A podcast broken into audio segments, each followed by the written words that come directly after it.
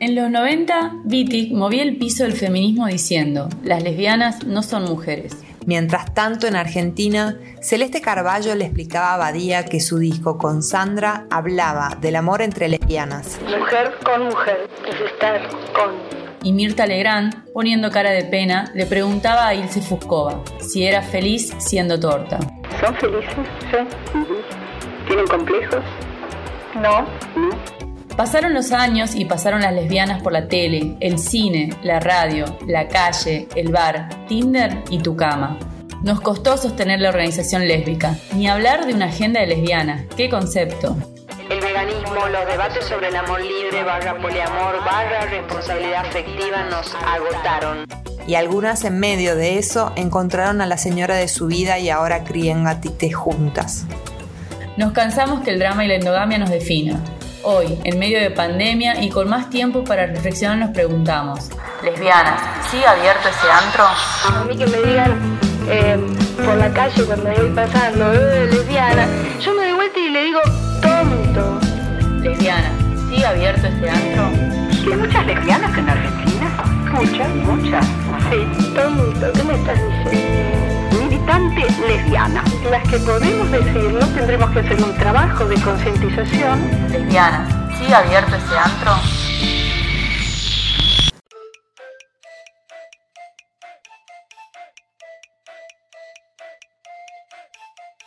Este podcast pretende ser un espacio de reflexión, pero también de revisión y recuperación de nuestra historia, la de las identidades lésbicas públicas y organizadas.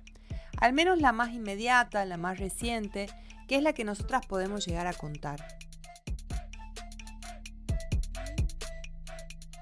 En este episodio queremos recordar el contexto cuando asesinaron a Pepa Gaitán, en pleno fervor de un movimiento LGTBI colorido, diverso y fogoneado por una gestión nacional que apoyaba a la militancia arcoíris en las calles por el matrimonio igualitario.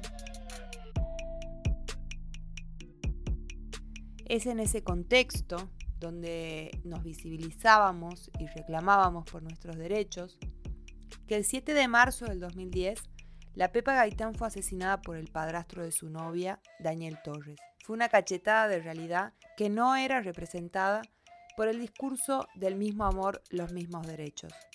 Ningún eslogan alcanzaba a representar lo que ese lesbicidio significó.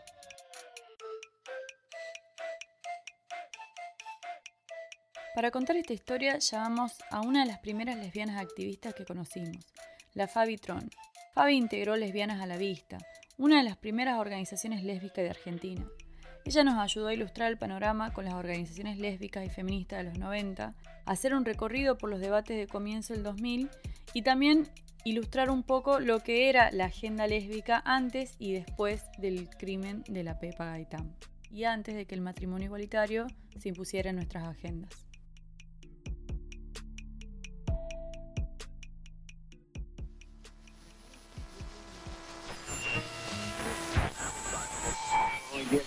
Para hacer una síntesis, en los 90 muy fuertemente era la cuestión de la visibilidad lésbica y también el, digamos, la disputa constante era con el feminismo en un punto, ¿no? Porque había un montón de lesbianas que militaban como feministas y que no podían decirse lesbianas públicamente, digamos. De hecho, no es casual que llegamos al 1995 y había cinco en Buen Capital, pero digamos, no sé, en el interior no tenemos ni registro. En el 95, cuando surge Lesbianas a la Vista, había cuatro o cinco lesbianas públicas. Públicas me refiero a visibles en los medios con nombre y apellido.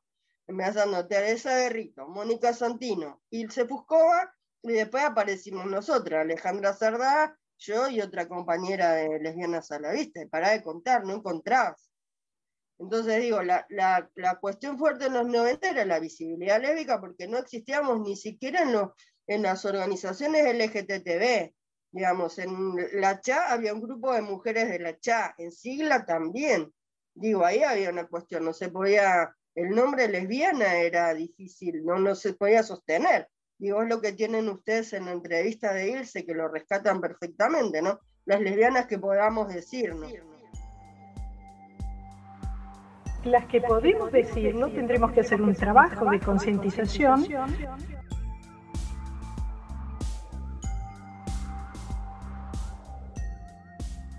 La disputa era, por un lado, hacernos visibles y que la misoginia de, de los activistas gays empezaran a reconocer que había una parte de las disidencias, en ese momento nos llamábamos así, que éramos lesbianas, digamos. Y, y por otro lado, las disputas con el feminismo. Era un estigma, digamos, y las feministas lo veían como un riesgo, por esta cosa que ustedes también mencionaron, ¿no? Esto de decir, bueno, qué miedo que, que, emparentar ahí que las feministas son lesbianas. Bueno, ahí entró un problema.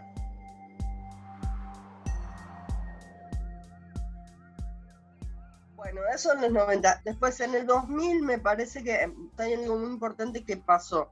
En el Encuentro Nacional de Mujeres en Mendoza en 2004, que fue donde primera vez se hizo un taller de activismo lésbico, porque hasta ese momento solamente estaba el taller de lesbianismo, que era siempre igual, cada una iba y rezaba su historia, historia, historia, era ya muy poco aburrido que bueno, está bien, porque la gente tiene que hacer catarsis. Ya fuiste tres años, ¿todo, escuchaste las mismas cosas todos los años. Entonces, ahí se armó el taller de activismo lésbico, 2004. Yo ya me había mudado a Córdoba en ese momento, Lesbianas a la no existía más, estaban las fulanas, no me acuerdo qué otros grupos había, había muchas tortas sueltas, estaba la, la Val, la Maki, que estaban ahí empezando con, con fugitivas en ese momento, las chicas de Rosario, pibas de la Casa del Encuentro en Buenos Aires, y ahí se armó lo que se llamó Espacio de Articulación Lésbica Espartiles, más conocido como Espartiles, intentaba hacer un espacio de justamente de articulación del activismo lésbico en la Argentina.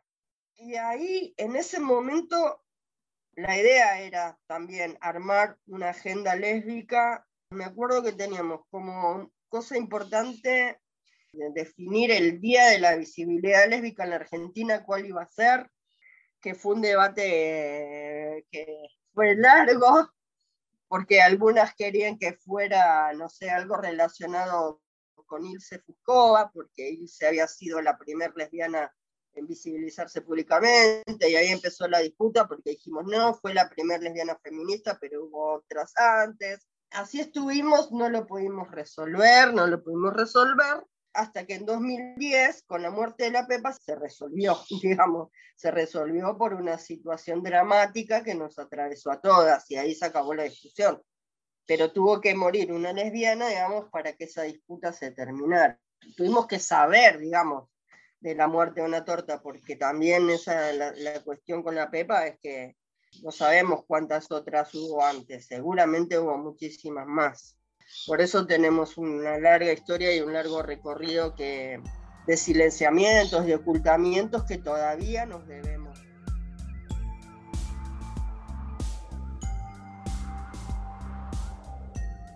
Escuchábamos a Fabi que nos recordaba un poco sobre cómo fue el activismo lésbico en los años 90 en Argentina, en donde el feminismo funcionó como un espacio de encuentro para lesbianas, pero no de visibilización necesariamente. Las lesbianas encontrábamos dentro del feminismo un espacio que nos contenía, pero que a la vez también nos seguía invisibilizando. En los 2000, eh, Fabi nos cuenta en su audio cómo se intentaron diferentes articulaciones en las que confluían lesbianas organizadas y lesbianas sueltas de distintos puntos del país, como Fugitivas del Desierto, de Neuquén, o Las Afinas de Rosario, y cómo se empezó también a modelar otra forma de activismo lésbico.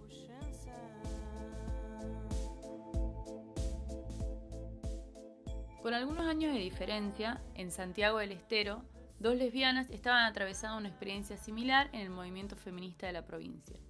María Rocha y Jorgelina González son dos activistas santiagueñas que, entre otros proyectos, fundaron en 2008 Primorosa Preciosura, un espacio de arte y activismo, una especie de artivismo lésbico que durante cuatro años fue un punto de encuentro para el arte emergente LGTBI en Santiago del Estero.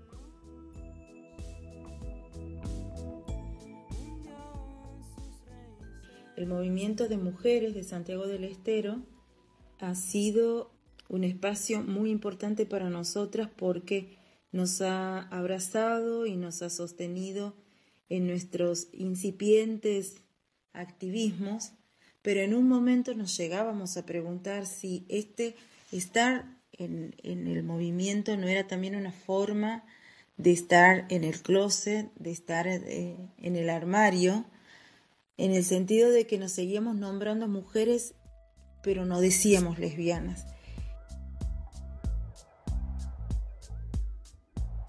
Los dos primeros años, pienso que entre el 2008 y el 2010 ha sido como fuerte el, el trabajo y, la necesidad eh, de pensar nuestras existencias lesbianas, de visibilizarnos, de nombrarnos en cada actividad que hacíamos.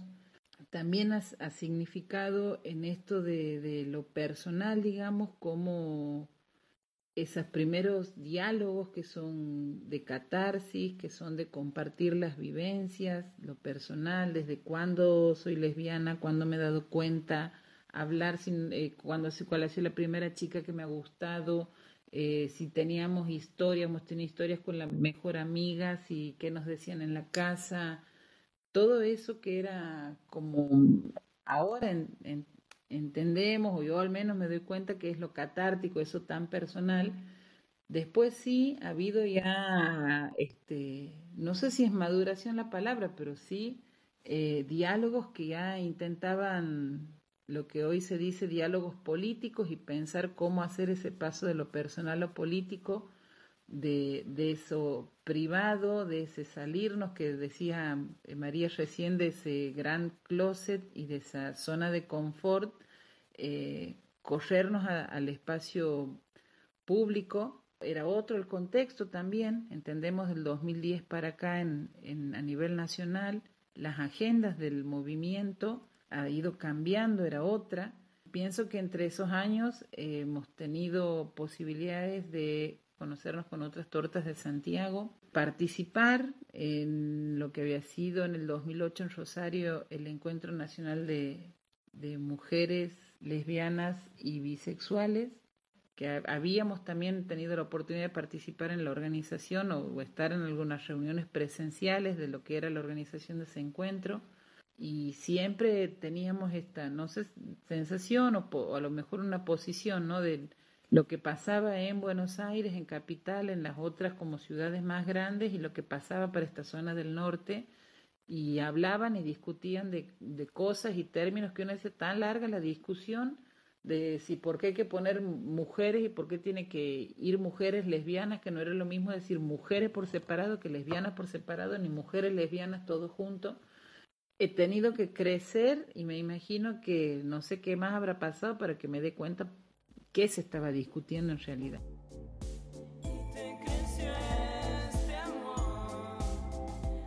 Escuchábamos a María y Jorgelina. Ellas contaban su experiencia abriéndose camino en el activismo lésbico en Santiago del Estero, haciendo algunos contrastes con lo que sucedía paralelamente en Capital Federal. El contexto del relato de las chicas sucede entre la última gestión de Néstor Kirchner y la primera de Cristina Fernández, durante las cuales el acceso a ciudadanías LGBT estuvo en su agenda. Se gestó una militancia por los derechos LGBT que marcó un contraste con el activismo de décadas atrás, en el que organizaciones como el Frente de Liberación Homosexual fueron pioneros. Fabi lo explica en el siguiente audio.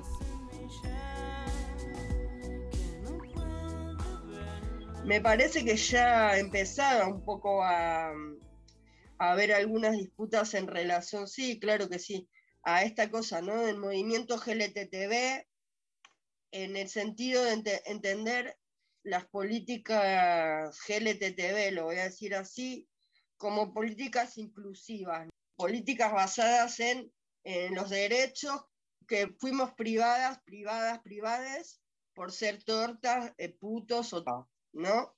Entonces, esa es una corriente política del activismo, pero que no es la única.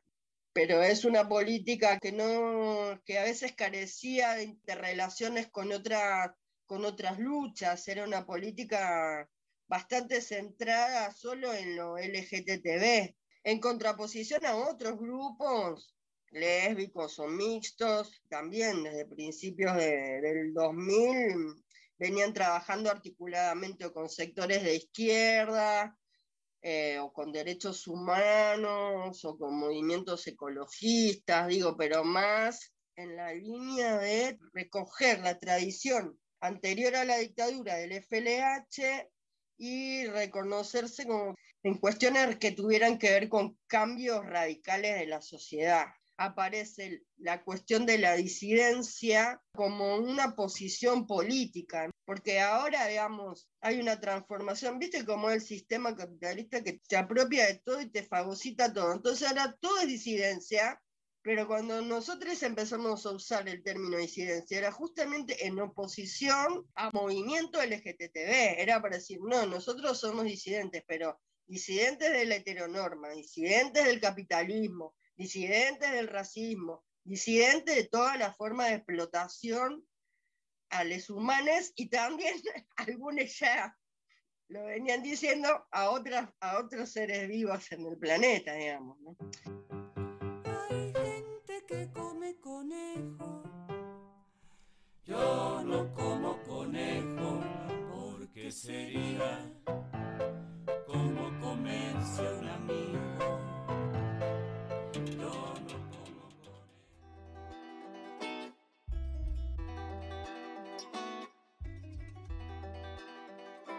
Con Mili empezamos a militar en el activismo lésbico en Tucumán en el año 2009. Nuestra experiencia de militante buscó acercarse a los grupos más disidentes. Ahí es que conocemos a Fabitron, nos acercamos a organizaciones que tenían como una característica más independiente que vinculada a o a partidos o a la gestión estatal. La gestión estatal, como sucedía con muchas de las agrupaciones más ligadas al peronismo.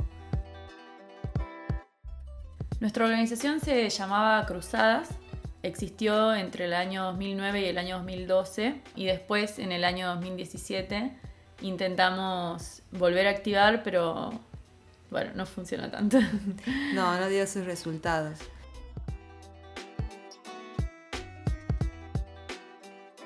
En el 2010, cuando asesinaron a la Pepa, nosotras con Cruzadas llevábamos apenas un año activando desde el lugar de lesbofeminismo. Para todas las que estábamos en, la grupa en ese momento fue, como lo dijimos al principio, como una cachetada, un, baldazo de abuelada, enterarnos que aún en ese contexto, en ese en esa Argentina de calles multicolores y mucho debate en relación a la diversidad sexual y al movimiento LGTB, una lesbiana moría asesinada por la espalda por ningún otro motivo más que ser lesbiana. Eso nos hizo replantearnos qué estábamos militando y en dónde estábamos poniendo las prioridades.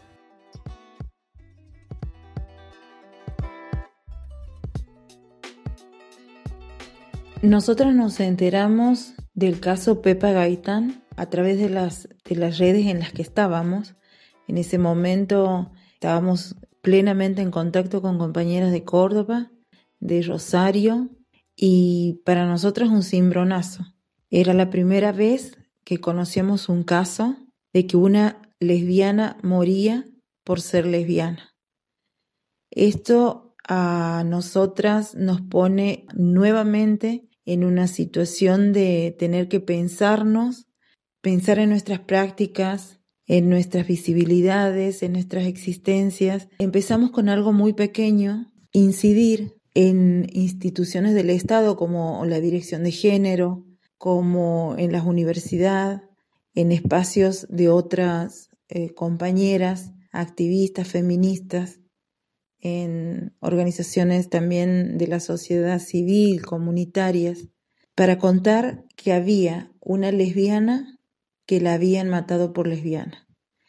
En ese punto, y sumándonos a toda una movida a nivel nacional que era visibilizar el caso, contar cómo habían sucedido los hechos, ponerle nombre a la víctima, ponerle nombre y cara al victimario. Esas visibilidades tenían que ser y tenían que estar, porque hacían a nuestra existencia y a la situación de violencia y a la situación de odio con el que una lesbiana convivía cotidianamente, en espacios como en la familia, en la escuela, en el trabajo, en la calle, en el boliche, en un bar.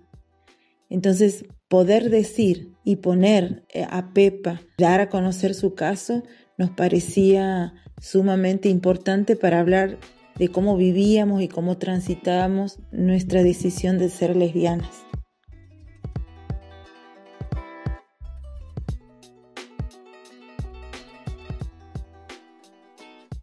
Yo creo que el asesinato de la Pepa nos hizo un, no sé, nos, reventó la cabeza, porque nos hizo poner las cosas en perspectiva, digamos, ¿no? Yo nunca milité por el, tema del matrimonio igualitario, siempre tuve una, posición bastante, o sea, no estaba en contra, yo pensaba que, quienes querían militar lo que lo militen, pero no, no era una prioridad para mí, nunca lo fue, digamos. Porque, nada, porque aparte de torta, siempre me consideré feminista, digamos, me pareció un retroceso, francamente, como feminista o como lesbo feminista plantear una cuestión de matrimonio igualitario. Así que yo no la milité, pero de todas maneras digo, yo creo que por, por un par de años, eh, cuando fue lo del asesinato de la Pepa, yo creo que algunas de esas discusiones internas o esas diferencias políticas que por ahí no nos permitían tener una buena comunicación entre nosotras o hacer más cosas juntas, me parece que ahí se, se eclipsaron un poco, digamos. Me parece que fue un momento en que todas resignamos esa discusión porque nos dimos cuenta en un punto que nos estaban matando, qué sé yo, ¿no? Nos dimos cuenta que, que ser lesbiana en este país en 2010 seguía siendo mucho más difícil, complicado, peligroso para nuestras vidas de lo que pensábamos. Me parece que fue como correrse de las agendas establecidas desde los centros de poder para ver lo que pasaba en la frontera, ponerle en los límites, en los márgenes, diría la isla, qué sé yo, ¿no? Como decir, hay otra Argentina en la que pasan otras cosas que no es lo que está pasando en Capital Federal, ¿no? Pero bueno, nada, me parece eso, que por un ratito fuimos todas un poco más amigas, un poco más hermanas, un poco más, sí, eso, que nos empezamos a registrar un poco más, digamos.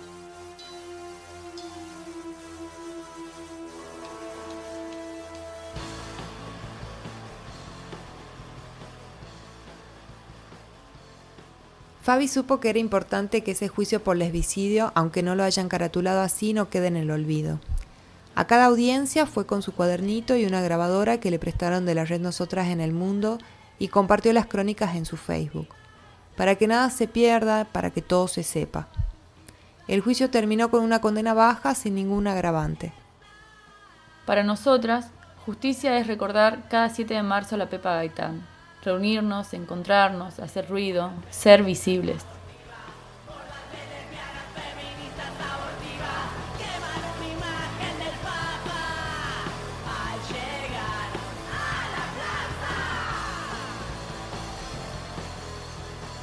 Si es la primera vez que escuchas este podcast, no dejes de seguirnos en nuestras redes sociales, ¿no? No, no, dejes de seguirnos.